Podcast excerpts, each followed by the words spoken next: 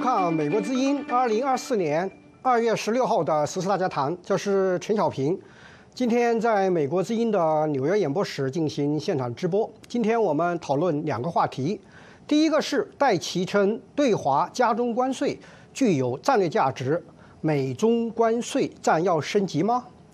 第二个话题是白宫招数接连，是否挡得住中国便宜电动车的滚滚车轮？欢迎我们的观众朋友通过美国之音在油管的直播聊天室与我们互动，向嘉宾提问或者发表您的看法。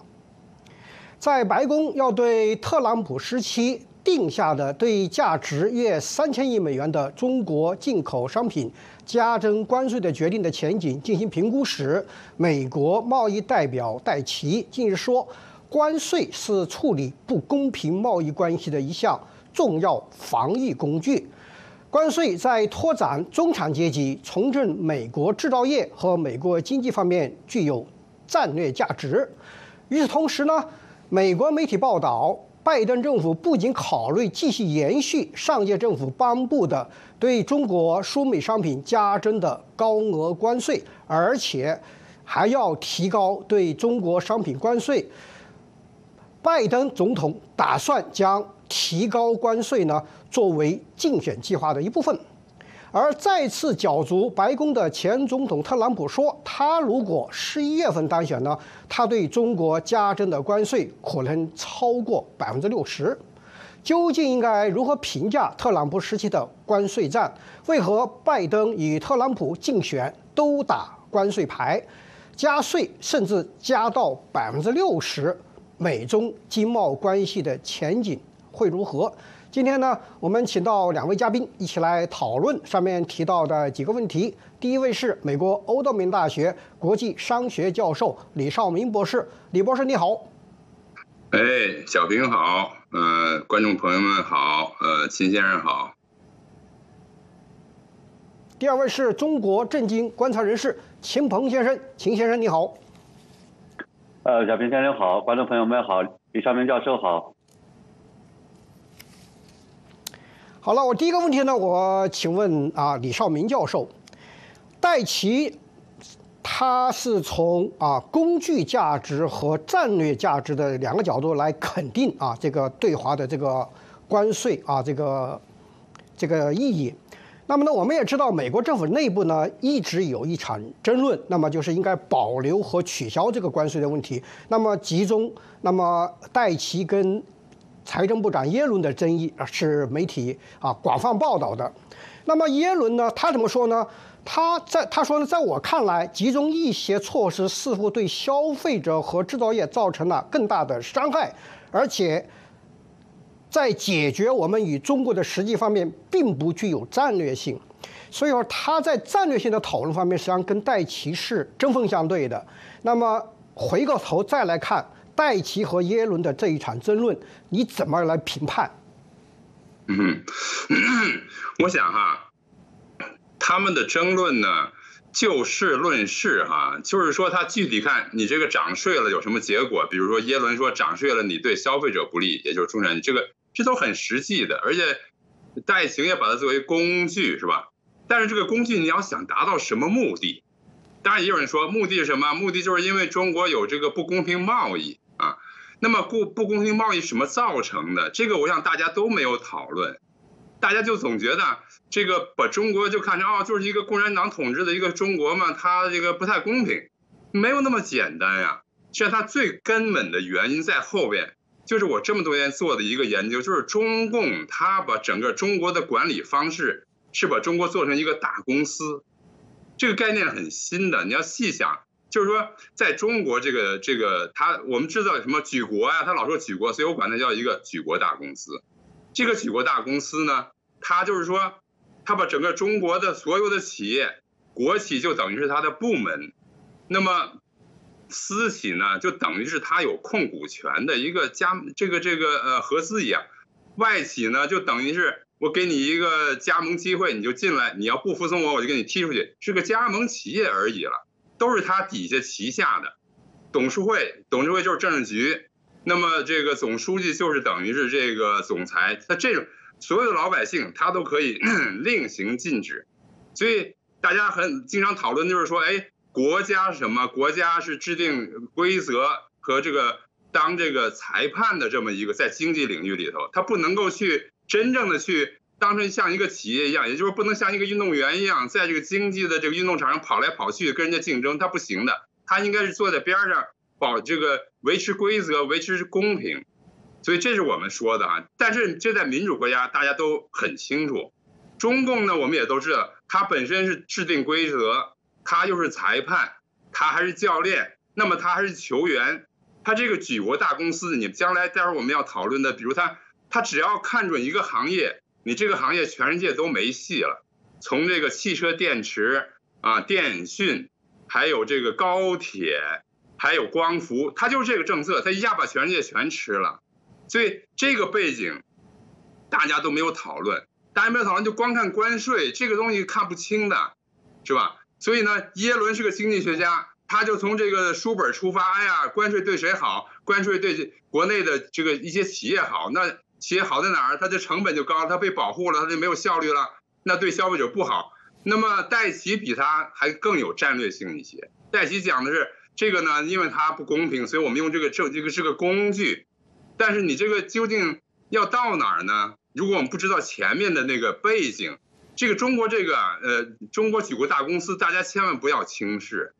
它是什么东西啊？它就是当时那个。中国最信赖的一个改革经济学家，匈牙利人，呃，科尔奈。科尔奈说：“你这个东西是一个，就是这个 Doctor Frankenstein，就是弗林弗林克斯坦医生创造的怪物。这个怪物不是人来的。如果你说每一个国家把把政府比作人，中国的政府它不是一个人，它是一个混合物。你说的，你说它是政府，他说我是企业，我像企业一样敏感，那个灵敏。你说。”中国的华为是不是企业？华为说：“我跟政府一样有利。”你这样一个怪物在世界上，你怎么跟他竞争？所以我先说到这儿，这个是我们考虑关税的背景啊。嗯，李少明教授有一个结论，就是说戴奇比耶伦啊更有战略性啊。这个我想听听秦鹏先生怎么看啊？因为这个《纽约时报》啊有篇文章。他说：“墨西哥呀，已在二十年来呢首次超过中国，在官方统计中呢，成为美国最大的进口来源国啊。那么数据显示呢，美国去年的对华贸易呢，利呃逆差大幅收窄，同比下降了百分之二十。这是指从中国进口的商品额啊，下降了百分之二十。那么后面这句话，经济学家说，美中贸易的相对下降与加征关税有明显的关系。”关税是特朗普政府加的，之后的拜登政府维持了关税。那么，可不可以说从战略角度来看，这个关税的最大意义就在这，就是让这个美国和墨西哥贸易呢成了全球的老大的贸易关系？你这个看法如何呢？呃，从结果来看呢，这也是目前这个关税取得最大的成果，就相当于是迫使呃整个全球的产业链进行了转移。因为过去我们知道呢，在中共加入 WTO 之后，那么我们经常讲说全球化，全球化，但事实上来讲，这个全球化的主要的部分，就是相当于是全世界的这个主要发达国家，把他们的产业链、把他们的供应链整个转移到了中国，把中国打造成了一个世界工厂。结果呢？后来发现说，中共这样的一个这种呃政权，对吧？就跟李尚明先先生刚才讲的一样，它不是一个按照国际规则来行事的这么一个普通的政权，它是一个呃完全把他自己的利益放在整个世界之上的这么一个特殊的一个怪物。所以在这种情况下，大家说必须呢是把它给拆掉。但拆掉怎么拆呢？所以在过去来讲，那么。呃，奥巴马政府试图采取一个这种叫 TPP，就是要把中国从整个的这个全球产业链中给它摘出来，单独自己再形成一个小的这样的一个呃，我们说生产和消费群体。但后来发现这个方式不行，结果呢，川普时期他就采取了一个这种关税的方式。那从现在的结果来看，他成功的迫使呢。这个产业链进行了一个很大的转移，这个也是导致了中共现在在这全球的这种供应链当中的这种地位是大大的下降，所以这个毫无疑问来讲是加征关税带来的一个非常大的一个影响。呃，但是呢，作为我们说呃，拜登政府和川普政府来讲，他们其实呃加征关税还有另外一个目的，就是呢迫使中共去改变这种不公平贸易的手段。那包括呢窃取知识产权啊，强迫美国和其他公司来去转让技术，以及呢去补贴国有企业等等这一些。但是呢，这个呃拜登政府一开始的时候想保留它，其实的目的不是为了转移产业链。恰恰是为了能够作为改变这种不公平贸易的一个手段、一个杠杆结果呢，我们发现这个杠杆并没有完成，因为中共还是呢坚决的在这个方面是不改的。呃，但是这个不改，那也并没有造成呢是呃呃更大的一个恶果，对吧？因为我们说它并没有在进一步的恶化，反而呢中共的这个实力在大大的衰减，所以这个是我们看到关税造成的一个影响。那作为耶伦呢，我们说他其实呃最早的时候核心的关注点是要降低通货膨胀，但是呢给美国的消费者和一些企业造成更大的一个影响。但从实际的操作来看，那么我们看到美国呃通货膨胀并没有因此产生大的一个变动，恰恰相反呢是呃在这个。呃，最近三年多，那么造成这种通货膨胀影响的呢，一个是这种疫情的整个这种造成供应链的紊乱，第二呢是拜登政府对于能源政策的这种，我们说他过于强调清洁能源，啊，还有呢就是整个俄乌战争的影响，反而是这些非关税的话呢，对于说支持耶伦的这种降低关税的这样的一个这种提案，事实上在这个方面耶伦实际呃是败了的，对吧？所以我们看到整个从呃。讨论来讲，在其他其实对于关税的理解上来讲，确实要比耶伦呢是要高明一些。嗯，金鹏先生说，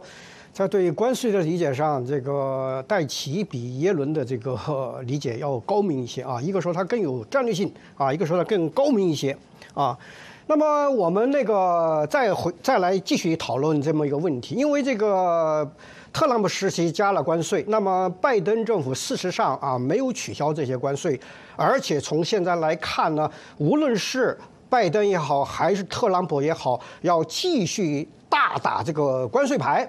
那么我们也知道，川普呢已经说了，但如果可能，他要把这个关税呢提到百分之六十，这个话出来之后呢，引起了媒体相当大的关注。那么美国媒体啊，就有的人说，就是说，如果在竞选的时候呢，尤其当他们对现实世界的影响如此具有破坏性的时候呢，并不总是能转化为政府的政策。所以我想请问李少明教授，就是说啊，拜登也好，还是特朗普也好，他们关于税收的这个战略啊，究竟是？选战的策略，还真的可能要玩真的。啊，这个我们也都知道，在呃选选举的时候呢，通常都是要更加强硬。你比如说，你如果是右派，你就要更右，那么选上以后呢，往中间靠；如果你左派，你要更左，那么再往中间靠。这我们都知道的。但是我觉得 这个。关税这个问题啊，它不是一个虚晃一枪，它是要玩真的。当然，如果我们讲玩真的时候，它是不是要这样实行？它会实行，那么在多大程度上实行？刚才秦鹏先生讲的很对，就是说，当时加关税最重要的目的是要迫使中共你这种模式、举国模式、国家企业、个人不分，整个中国做一个大公司在世界上闯。要把这个改掉的，就是说要做的这个这个结构上调整，它叫做结构上调整，是吧？最后没有达到，完全没有达到。这个，所以这个他现在还要继续的话，对吧？那你必须要 除了关税还要加强才能达到。所以，另外呢，关税呃，它的目的，这个在政治上目的是这样，那么经济上的作用呢？你比如说，对对这个企呃消费者肯定它会使这个成本增加，价格增加，这个我们都知道啊。那么它对本国的呃企业呢有一定的保护作用，但是这个保护作用啊是短期的，就是比如说打个比方嘛，你是一个婴儿，那么外国的企业是一个呃这个成年人，你打不过他，我就保护你一下，等你长大了再跟他打。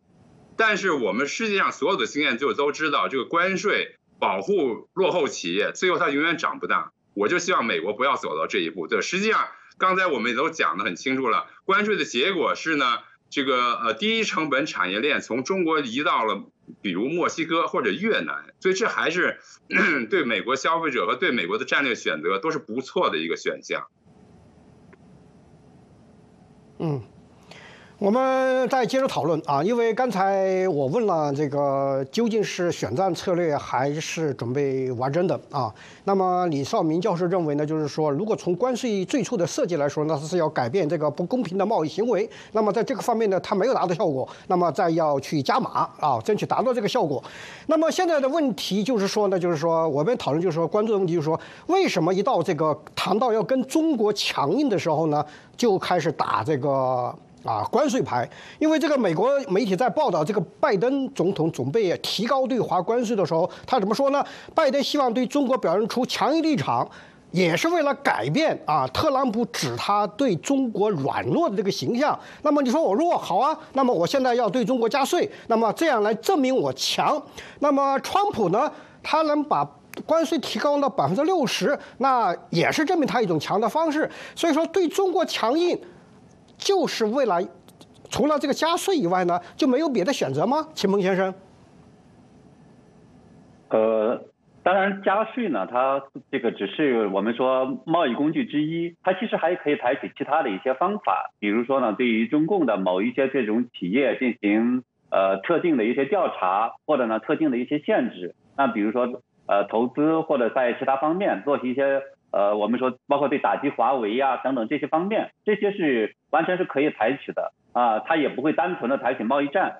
呃，但是呢，就是关税这样的一个手段呀，它其实最大的好处是什么呢？就是它可以大面积的，比如说是这个几百亿、上千亿美元的这样的一大类的产品进行调整，而且这样的一个调整呢，它是不需要一对一的去呃。针对企业、针对行业、针对许许多多这些方面的话呢，机构跟不同的这些企业去谈判，所以这一点上来讲，从呃美国政府操作角度来讲，它是非常方便的。呃，另外呢，我们说这个价格，它是一个非常好的能够去降低需求、改善这种来源国这样的一个这种手段。呃，因为这是从需求曲线、供应曲线这样的一个这个角度上来去讲的，对吧？所以这个也是我们看到它。能够迫使这种产业链转移到墨西哥、转移到东南亚、转移到其他的这些国家，对吧？这个时候给中共带来的这种痛感，它会更加强大。你如果说针对一些企业，那针对一些特定的这个某一些部分，那操作起来有这种难度，同时呢，也能够让中共在具体谈谈的时候，啊，也可能会有更多的这种画饼。但是你如果说整个的这种大的行业、大的这种类别上去做的时候，它其实这个方面中共也很难有太多的一个说法，而他要做的时候，他也只能是采取一个呃对应的一个模式报复。在这个这种情况下呢，对美国来说，它反而呢是可以进一步的能够去给自己的这种政策合理性、合法性，呃，能够呃找到更多的这样的一个依据吧。嗯，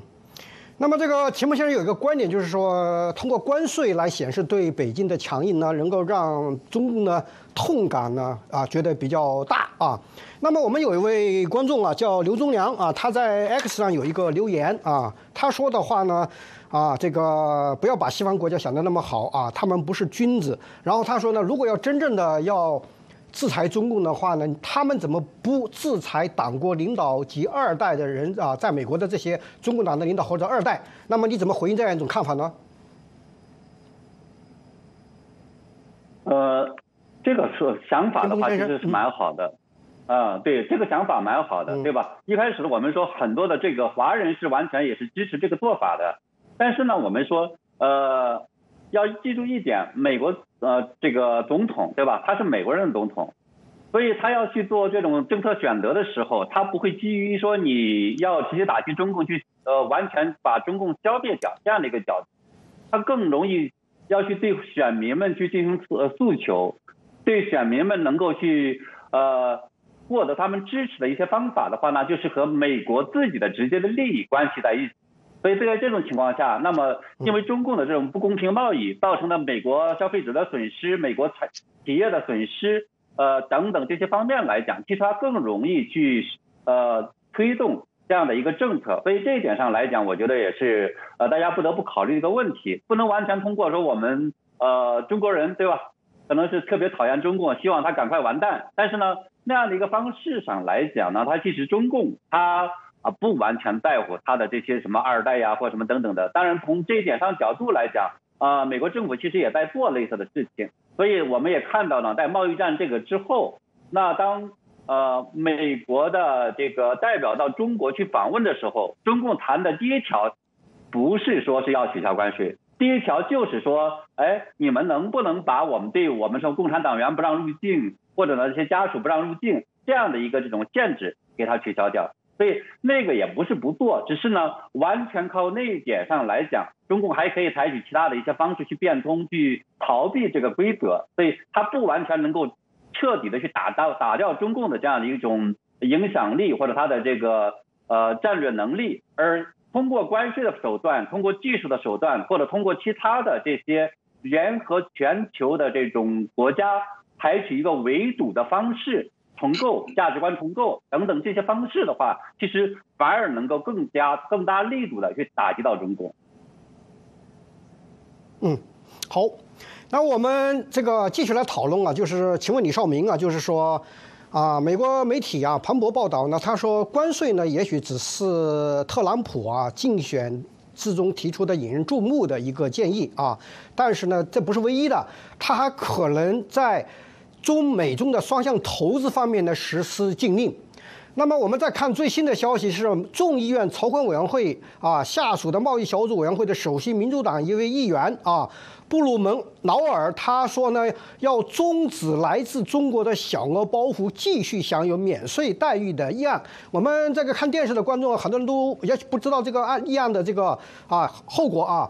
这个很多人从这个天猫啊买这个包裹啊，从来自北京的，它是一个很便宜的价格。那为什么呢？因为这美国有这么一个啊法案，让中国的低于八百美元啊以下的商品呢，无需缴纳关税即可入境美国。那么在这样一个法案之下，法律之下呢，每今年啊，就是说，这根据这个议员提供的消息，有十亿个包裹呢进入美国，没有经过屌，没有经过检查，也没有关税。那么我想请问李少明啊教授，你怎么看？如果美国对这个？法律进行修改的话，后果会怎么样呢？这个 是一个很关键，就是很有意思的东西啊。刚才我们就是在讨论为什么关税这么重要，那么就是一直在讲，我们在一直在讲，就是美国对中国这种呃这种模式，这种这种这个国体和它的这个不公平性，究竟有哪些战略选项啊？那么我们要列一下，可能我我我自己觉得第一选项最重要的，那就是一个呃总体上说，我们如果你不改，我们就要脱钩。所以脱钩，我觉得是应该是最严重而且最有震撼力的一个选项。当然，脱钩本身底下有很多很多的具体措施。你比如说刚才你讲到，关于这个美国对于小包裹的这个优惠，是不是还适合于中共这样一个国家？那么呢？呃，脱钩底下，比如说，其实呢，用关税也是加速脱钩的一种，还有贸易战，呃，这也都是选项。那么这些选项里边呢，所以说脱钩不能放。那我们不要忘记，就刚才我们也讲到哈，这个美国的政策，当然它首先是要要这考虑美国人民，它一个民主国家，它是它这个搞一个政策啊，很少就非常难。以某一个国家为政策的针对项，呃，就针对对象，它只它只能是统一的，就整个适盖适应于全球。现在由于中国的特殊性，我们已经看到了，美国开始针对中国制出了制定了很多关于外贸外资有关的政策，所以我是希望这个对于小包裹这个都是漏洞，你要一个一个去堵。那么在这个过程中呢，呃，美国政客之间的这个争论，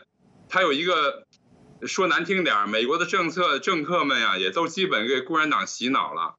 像美国一要这个采取一个保护自己、保护呃这个呃出现一个政策的时候，中共说啊，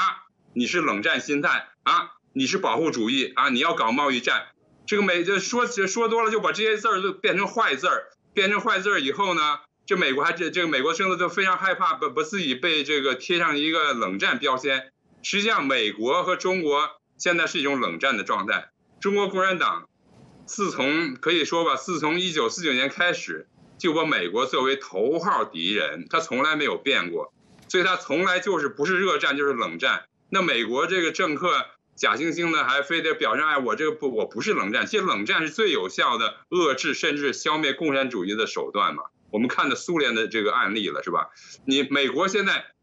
你要不要不要冷战，不要跟中国冷战，你还有什么选项？一个选项就是热战，那就是那就打开打了，这是美国要的吗？那么第二个选项就是投降。都不是你要的，所以冷战就是你现在的状况，而且就是要这个最有效的手段。你为什么害怕这个中共指责你是冷战呢？所以在这个这，所以我我我所讲的就都是最基础的一些背景。我们把背景搞清楚以后，这些政策选项是不是有意义，我们才能够来讨论。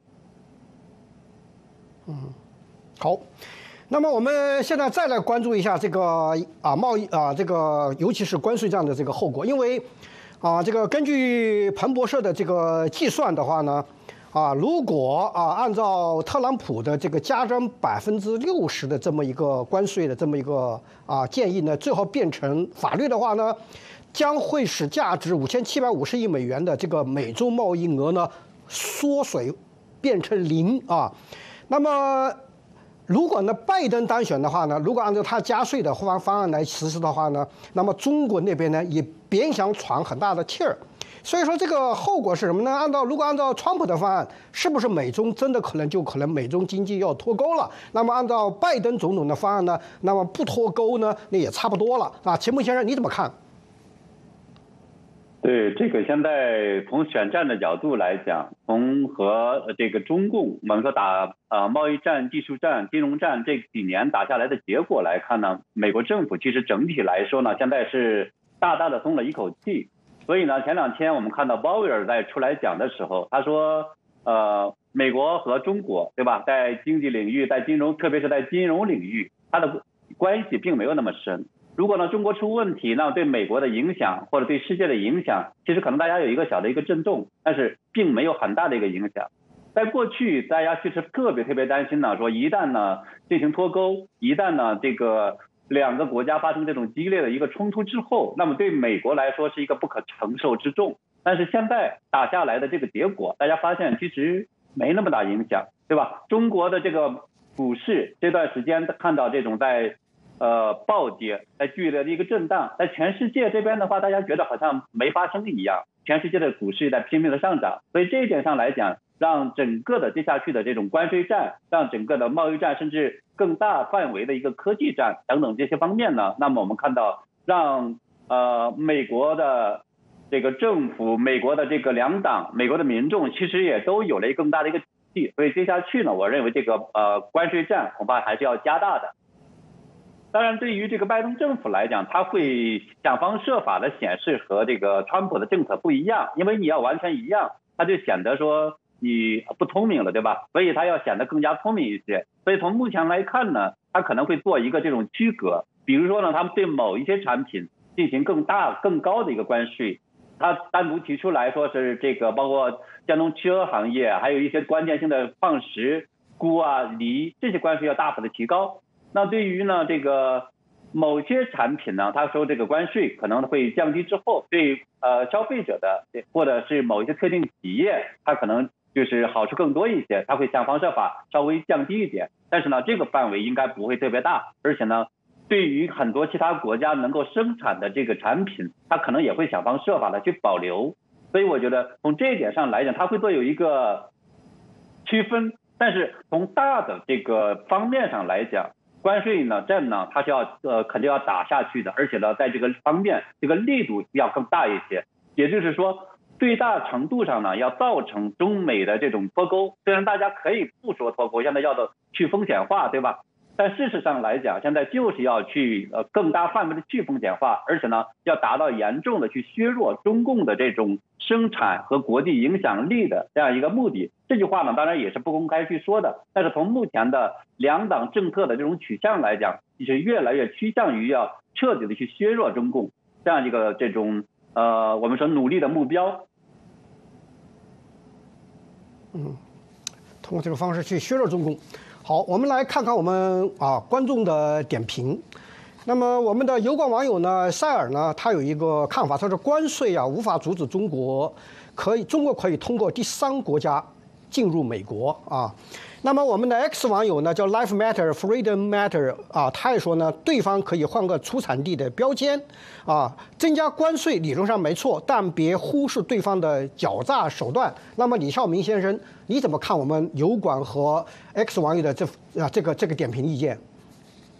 啊，这两个网友的评论我完全同意，这也是说在点上了。你比如说举个例子，现在越南突然间火起来了，呃，跟对美国的贸易这个非常。非常大，那么有人也研究了，说很多越南出来的产品是最终产品，实际上它都是从中国转来的，是吧？现在中国厂商又在开始考虑在墨西哥，所以这个关税它确实是它是一个更大的是战略上的一个意义哈，但是它可它有很多漏洞。那么刚才我们也讨论就是说，对于美国究竟呃两党现在对中国问题上确实是很一致哈。那么怎么样评估美国和中国这两这互相的这个呃呃竞争呢？这就是所谓一杯半瓶半杯水究竟半瓶空还是半瓶满，对吧？这个问题。那么我就是觉得整个美国哈，它从原来自己是认为是老大，当然呃美国现在还认为它是老大，但是你要看这个。呃，国民总产值如果用实际购买力的总产值，中国是大于美国的。这个就连美国中央情报局的数据库也显示了哈，在美国媒体完全还没有还还没有看到，所以这个也是很可怜。他现在看已经看到中国确实是一个非常这个不仅是一个对手，而且会超过美国。所以在这样的情况下，我宁愿说就是稍微悲观一点，说美国的力度还不够。美国力度还不够，关税任何措施都是要可以采取的话，它才能够达到这点。所以要回到刚才这个这两个网友的话，那么你除了关关税，关税有漏洞，所以不仅要加码，而且呢还要采取一些别的措施。不管是呃从另外一个角度讲，不管是拜登将来是继续执政，还是呃川普上台哈，那我们要想问题就是哪一个是应该最有效的来遏制，就是让。迫使中共改这个它的模式，因为它这个呃举国体制把中国当成公司来运作，这个模式如果不改的话，世界上的贸易就没有宁日了。因为只有全世界只有这一个国家有这么大的实力和这么多年，他培养出这么一个模式。这个模式不仅是政治经济模式，而且是文化的。全中国人民基本就是说潜意识下他都认同这个模式。这个你在全世界没有，所以他对整个世界贸易体制的危害非常大。嗯，好了，我们继续看观众的点评啊。来自油管的网友啊，他说：“Jack 六，他说关税是双刃剑，欧美企业同质化需要中国市场，一味加关税不是解决问题的根本出路，应该更注重贸易平衡。”那么同样的观点呢，在 X 上呢也有网友叫 Run 啊，他说这不是好决策，两国的经济繁荣需要互利互惠，而不是制裁加税。秦鹏先生，你怎么回应？呃，这个观点呢，实际上在呃前些年的时候，甚至贸易战刚开打的时候，这个观点是对的，对吧？大家是关更关注的是这种呃平衡贸易平衡问题是一个公平公正的问题。但是呢，我们说经过这个最近几年拜登政府上台之后，以及呢这个俄乌战争啊，包括现在的这个以哈战以哈战争这个恐怖袭击这个问题等等打下来之后呢，就是全世界发现你跟中共。他不是在去谈贸易公平问题，实际上这是完全的一个价值观和一个这种制度性对立的问题。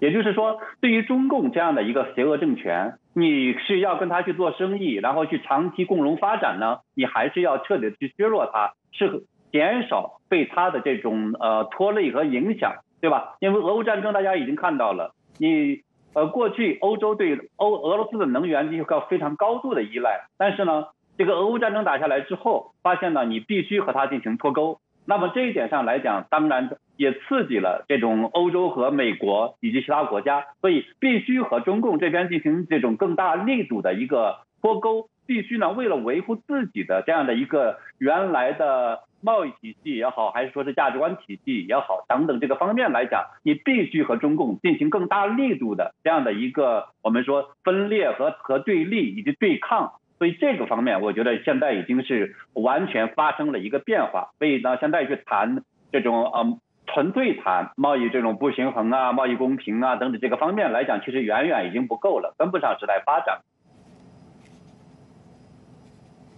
好，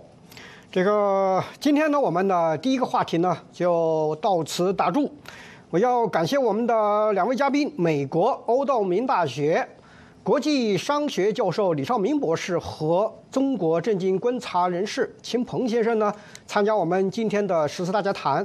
两位嘉宾呢，在节目中发表的都是他们个人的观点，不代表美国之音。接下来呢，我们要开始第二个话题的讨论：白宫招数接连，是否挡得住中国便宜电动车车轮滚滚？请大家呢去喝口茶，我们一会儿呢接着看，接着聊。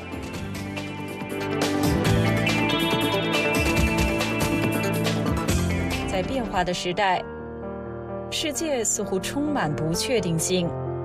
我们所闻并不反映我们所见。我们寻求事实真相，当我们只被告知故事的局部时，我们失去了信任。在危机时刻，我们的梦想、希望和期盼明天更美好的祝愿，赖于新闻自由。在美国之音，我们为您带来的报道，是人们冒险去观阅的。我们把世界连接在一起，并伴以事实真相。在美国之音，我们向您展示完整故事。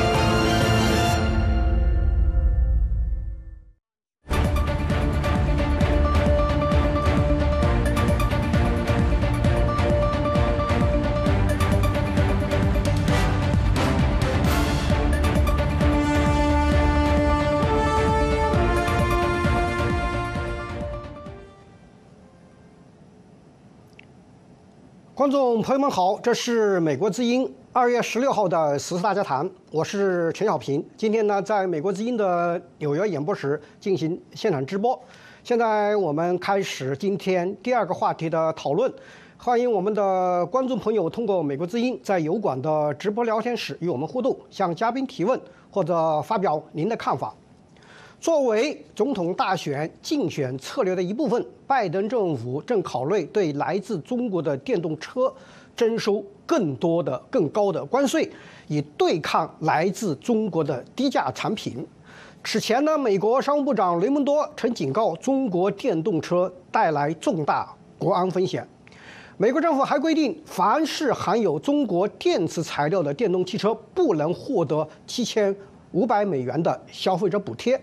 特斯拉首席执行官马斯克预测，如果没有关税或贸易壁垒，中国车企可能干翻全世界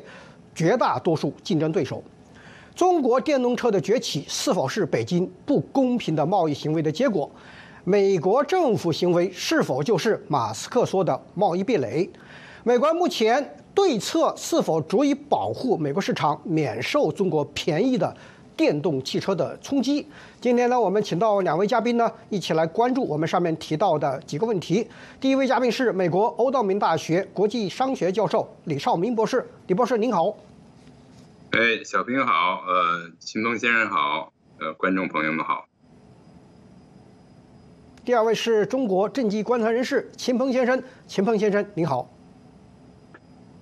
呃，小平博士好，呃，李少明博士好，呃，观众朋友们好。那么我们都知道，就是说，从刚才的前面的这个介绍来看呢，拜登政府打算提高这个电动车的这个关税。那么我第一个问题，请问秦鹏先生，就是说啊，通过关税啊这种经济或者贸易壁垒呢，是否能挡得住啊中国的这个便宜的电动车的滚滚车龙呢？呃，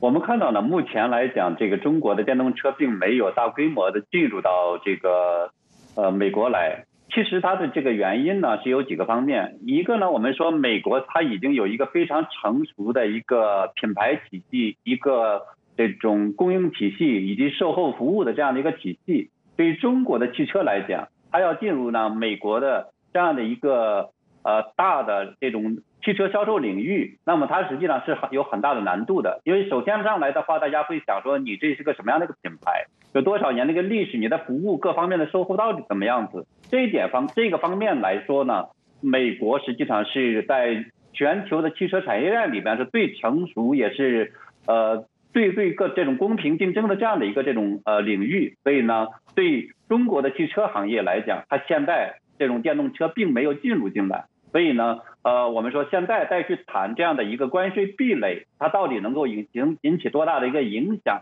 现在呢，我觉得还是呃可能担忧的更早一点。但是呢，作为这种政策的决策者来讲，他必须考虑，因为对中共来说呢，它的这个。电动车行业的这种竞争能力还是非常强大的，呃，因为我们说在很早的时候，他既然说中共作为一个这种呃，把刚才李少明李少明教授讲的对吧？中共把他这个一个国家作为一个超级公司来去看待，他看到了说在在整个全球的新能源呃发展的这个战略当中，那么电动车行业未来可能是取代于传统行业。另外呢，从这个行业。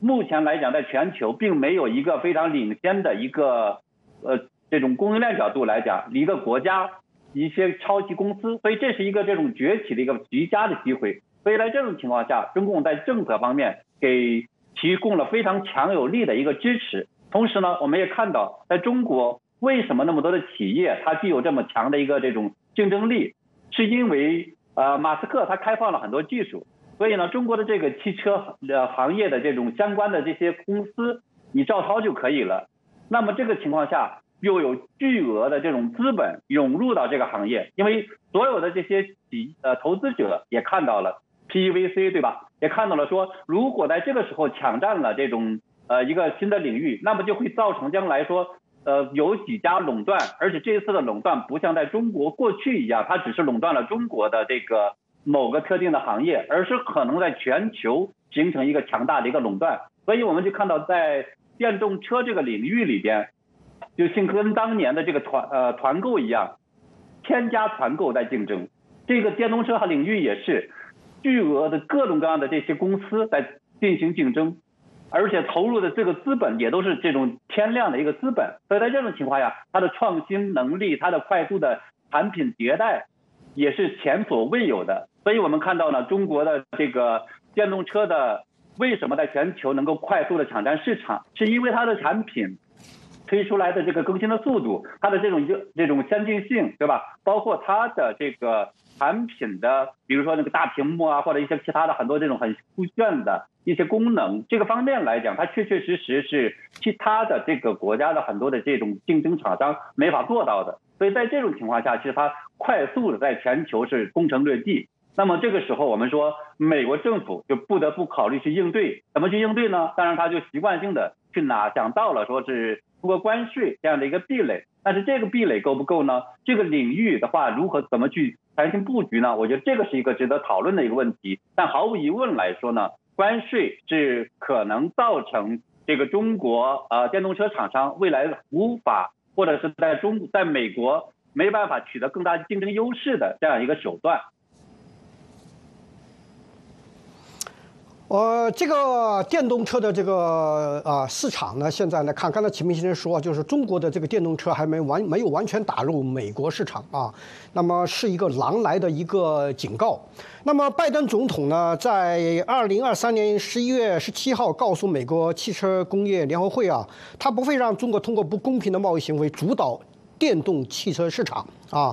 中国决心通过不公平的贸易行为来主导电动汽车市场，但我不会让他们这么做。我向你们保证啊，这是美国总统呢在发出了这个啊要这个打狼的这个信号。另外，我们前面也介绍了这个特斯拉的这个啊这个马斯克啊他发出的警告。另外呢，一个具体的一个事实是什么呢？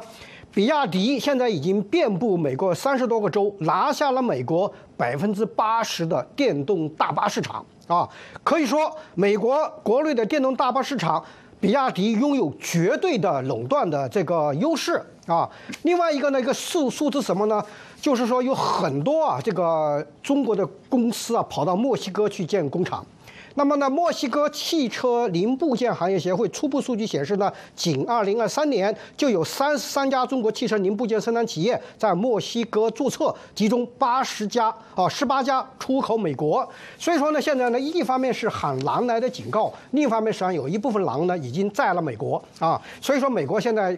把它作为了一个大选的议题，要提高关税。那么我们想请问这个李少明先生啊，就说彭博有一种观点，叫即使中国的汽车制造商呢能够克服经济、经销商网络物流和营销障碍啊，他们在美国仍然面临一个挑战。那是什么挑战呢？美国啊，政客几乎不可能支持一场有利于中国公司而非美国公司的汽车市场演变。也就是说，中国电动车啊，这个汽车呀。他无法跨越华盛顿的这个政客的这个门槛，那你怎么看呢？嗯，我觉得这这个呃呃，彭博讲的有点乐观啊，因为这个首先我们要知道，就是为什么我们对中国的电动车这么敏感？难道就是因为它便宜吗？便宜是好事儿啊，我们为什么？所以这就是刚才这个呃，美国商务部长一语中的，它是一个国家安全的这个。危险，但是他说的虽然一语中的，他讲的很很小，他只说啊那么多的零件儿那么多的这个这个传感器，他把你资料都收集走了，这咋行啊？他还没有想到，就是说他他要告诉出美国人哈，这个美中国的电动车行业的崛起是怎么崛起的？老百姓都说啊，就是因为国家给钱了，没有那么简单。特斯拉，美国也给钱了。美国的这个七千五百块钱的补贴讲得很明白，必须是美国国内的厂商嘛。那跟这个人，这个所以有人说这跟美国有啥区别？不是那么简单。为什么？就是刚才我讲的哈，这个大公司这个概念，中国它作为一个举国大公司，我给你举个小例子，这个像蔚来电动车现在赔着每每一辆车赔二十五万人民币在那卖，都是国家给钱，这个是这个不说，但是。你想当时这个特斯拉为什么可以进中国？那这共共产党的考虑很简单嘛，他说来了我们就学他技术，呃呃派人把他都搞清楚，果然他是做到了，然后就对他开始限制，不让这儿不让开那儿不让开，这个这所以这些举动远远超出仅仅是金钱。还举个例子，你比如说比亚迪，这中国政府明显扶持的，比亚迪如果出现了这个电池爆炸各种事故，这个人命，呃中宣部不让报。所以呢，老百姓都不知道，特斯拉有点小事儿啊，有一个小事故就大张旗鼓的报，中宣部就成了中国大公司的一个公关部门和这个市场呃呃营销部门了。你要你要技术好，国安全部给你拿技术，安全部就成了这个中国大公司的研发部门。那你这些东西，你这个别的国家根本没法做。那举个例子，你说啊，那美国中央情报局不也拿情报吗？到外国说。你想想，如果美国中央情报局拿了一个电动车的秘密情报，他给谁？他要给了特斯拉、福特、通用，马上起诉他；他要给了福特，别的也一样，他是不是可以公开？所以他根本没有任何动力去做这事儿，他也做不了。这点是很多观众不了解的。所以这个，如果不是不不让美国老百姓知道，电动美中国的电动车虽然面临很多的门槛。还有关税可以下得很高，如果老百姓不知道这个背景，中国的电动车会这个很快就会进来。所以我觉得你要想让人家这个这个呃能够不让美这个中国来的这种电动车把美国市场搞坏，唯一的最最根本最迫切的办法是教育，是让是要这个媒体把这个中中国电动车的来龙去脉讲清楚，它只不过是中国举国大公司的一部分。这个模式我们不能接受，这个可能是最根本的。你想关税，现在有人不是这个把这个呃比亚迪这些车拆了吗？拆了以后他看，他就发现它的制造成本至少比美国要低百分之三十五，那就是说你至少要提高百分之三十五的关税，甚至更高的关税 才有可能。所以这你这个真是什么？就是说治标不治本，恐怕连标都治不了。我不反对啊，是应该，但是远远不够。嗯，嗯，我们这个油管的网友啊，这个关于这个话题的反馈意见马上就来了啊。这个兰花花说啊，之所以西方发达国家电动汽车里竞争不赢中国的，只是价高的，只是价低的电动汽车，原因在于中国 各种大小电动汽车制造厂呢均受中共的国家财政上的补贴啊。这个呃，Chinese perspective，他说这个事实不用讨论。你看事实就到，现在中国汽球的中国汽车全球销量是第一的，这是你认可不认可，它也是第一啊。杜三元说，中国的电动车低价销售，毛利极低，这种流血战争最后会自食恶果。那我们接着讨论。那么，美国之音有一个报道呢，就说啊，就是一些汽车制造商呢和国会议员担心呢，这些补贴以及现有的关税呢，可能不足以保护美国市场免受相对便宜的中国电动汽车的影响。这也是刚才我们的李少明教授啊批评这个彭博啊，说他啊过于乐观了。那我们再看着什么事实呢？你像这个巴菲特啊，刚才啊这个刚才那个李少明教授批评啊。说这个比亚迪的崛起呢是中国政府的扶持，但是呢，啊，中国的媒体在报道这个比亚迪崛起的时候说啊，比亚迪打入美国市场，其中少不了股神。巴菲特的这个助攻啊，所以说呢，这个可不可以说就是说，在美国有一批巴菲特这样的人在帮助这个北京啊，把这个电动市场啊带入美国啊，他们成了这个带入党。那么我最新看到这个消息也是呢，特斯拉创始人马斯克正力邀中国供应商到墨西哥。复制上海工厂在华设置的供应链，所以像哈 巴菲特啊、马斯克这些人呢，可不可以都是说让中国电动车进入美国市场的这个带路党呢？请请那个秦鹏先生。呃，马斯克应该是最大的带路党，因为马斯克相当于是帮着整个中国的电动车行业发展起来了，没有他开放这种技术，对吧？没有他帮着中国的这种呃供应商。去提高呃各种各样的这种能力、生产能力、管理能力，还有这个技术能力，那么中国的这个整个电动车行业不会存在，因为呃我们说这个电动车行业还是有很高的一些门槛的，因为在呃马斯克他相当于是对整个原来的这种生产和就呃过去叫做电瓶车，但是他给他整个方方面面进行了一个高度的一个升级，那么相当于手把手教会了中国的这个汽车行业。开始做更好、高质量的这种呃电动车，所以这点上来讲，毫无疑问是马斯克是一个很大的一个带路党。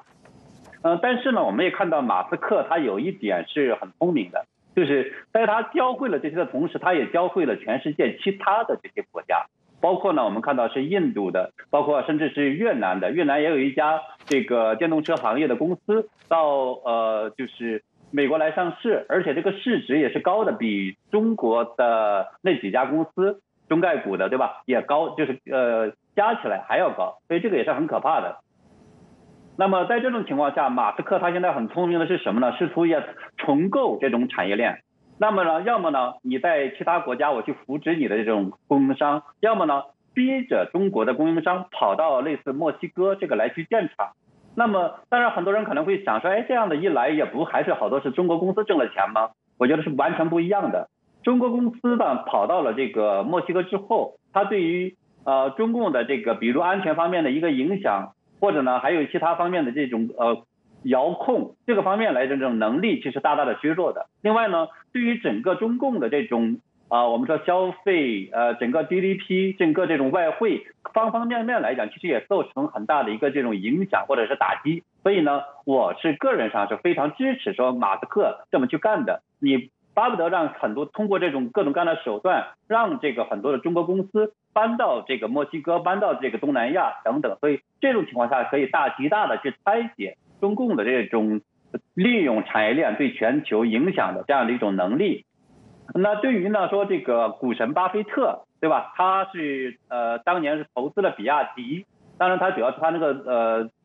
伙伴儿，对吧？刚刚去世的那个伙伴儿，他所干的这个事情。呃，但是呢，不管怎么样来讲说这个呃比亚迪在快速的成长起来，但是这种成长呢，其实呃没办法的，对吧？他已经是做了投资了，我觉得这个时候来讲，过多的去谈这个。呃，巴菲特老先生他的这样的一个 破坏性的贡献，其实也没有多大意义了。现在呢，就是在考虑说通过什么手段去遏制比亚迪，呃，在全球，特别是在美国这样的这种呃汽车行业进行更大的一个攻城略地。所以我们从看到呢，拜登政府他现在除了寄出呢关税牌他还在寄出呢是呃其他方面的一些限制，比如说呢对某些特定的这种呃汽车零部件，你不能从中国直接进口。那么如果你要到墨西哥去建厂，你必须在对整车的价值，对吧？要达到一定的这种比例，或者呢，比如说是一些特定的这种电池啊，你必须在墨西哥生产，或者其他的做这种限制，这样呢也可以去比较大的去限制到的中共的这个在里边的一个影响。所以我觉得这些方法当然也是采用的，但整体来讲呢，我们说要完全性的去遏制到中共的这样的一个呃电动车行业，来去推翻、去颠覆整个原来它的这个汽车行业的这种计划来说，其实真的是很难的。因为刚才李少明教授也讲了，对吧？它的很多产零部件的这种呃价格只是呢美国的百分之三十五，那么整车的价格，我们看到它销售的价格现在也是不到美国制造的电动车的一半儿，所以完全靠关税的角度来讲，它其实是很难做到的。那美国的一大好处，也许的话呢，是在这种信息透明，也许呢是在这个我们说品牌影响力等等这个方面，所以我对短期内说这个通过中共呢，通过呃。这种产品进口啊，或者在销售市场啊，去大规模去占有说美国的这种汽车行业的这样的一个呃领域，对吧？或者说普通汽车，不是讲说刚才这个小平先生讲的那个大巴车、电动大巴什么之类的那些。我所以呢，这个方面我觉得对他来说是很难的，他恐怕很难做到。但是呢，这个是无法完全去呃改变这样一个结果的，因为对中共来说，你要去呃削削弱它，你还是在价值观领域。所以呢，还有其他方面，这个去颠覆它。所以我对川普政府呢，他有一点是特别欣赏的，就是他在去揭露中国共产党的这种对全球价值观、对于全球的这样的一种人权等等这个方面的一个破坏性的一些影响。而相对来说，这个拜登政府呢，他太实用主义了，对吧？更强调是说这个关税啊，或者其他方面呀，而他。在这个方面没有，就在价值观这些领域来讲，没有非常全面的去揭露，这一点上来讲是不足以遏制中共。所以呢，我觉得在这些方面应该更大力度的去教育说中国共产党对于全球的这种破坏性的影响，在这个方面应该是加大力度。嗯。那么最后一个问题呢，请李道李李少明教授回简单的回应一下，就是说这个绕到墨西哥啊，再杀入美国的问题，因为什么呢？这个从墨西哥进的话呢，可以省掉百分之二十五的关税啊，关税是零零啊，所以现在是最担心的是这样一个问题。那么你怎么看呢？啊，一分钟，嗯，我觉得这个是一美国政策上的一个漏洞，那。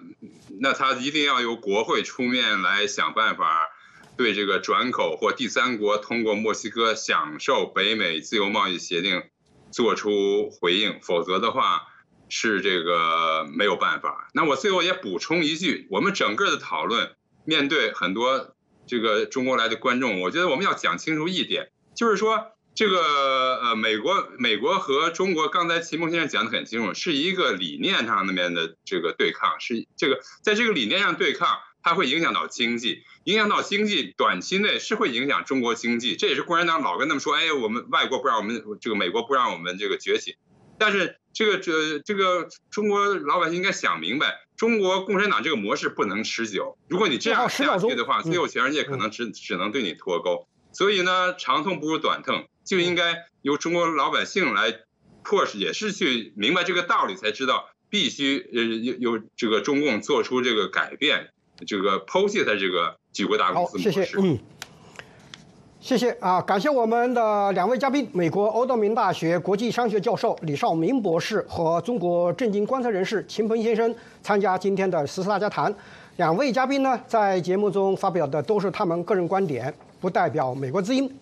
明天呢，星期六，也就是二月十七号的众生视角呢，请大家收看《美国之音》呢专访江松长。美籍啊，台裔导演江松长呢，他拍了一部纪录片叫《金门》。这部片子呢，获得了本届奥斯卡的最佳纪录短片提名，成为第一部入围美国奥斯卡最佳纪录短片的台湾纪录片。这个片子呢，从他个人的视角呢出发，讲述了金门乃至台湾夹在大国权力博弈间的挣扎和矛盾。请大家呢，二月十七号周六上午八点收看。再次感谢我们两位来宾的点评和观众的收看并参与讨论。我是陈小平，祝您晚安，我们下次节目再见。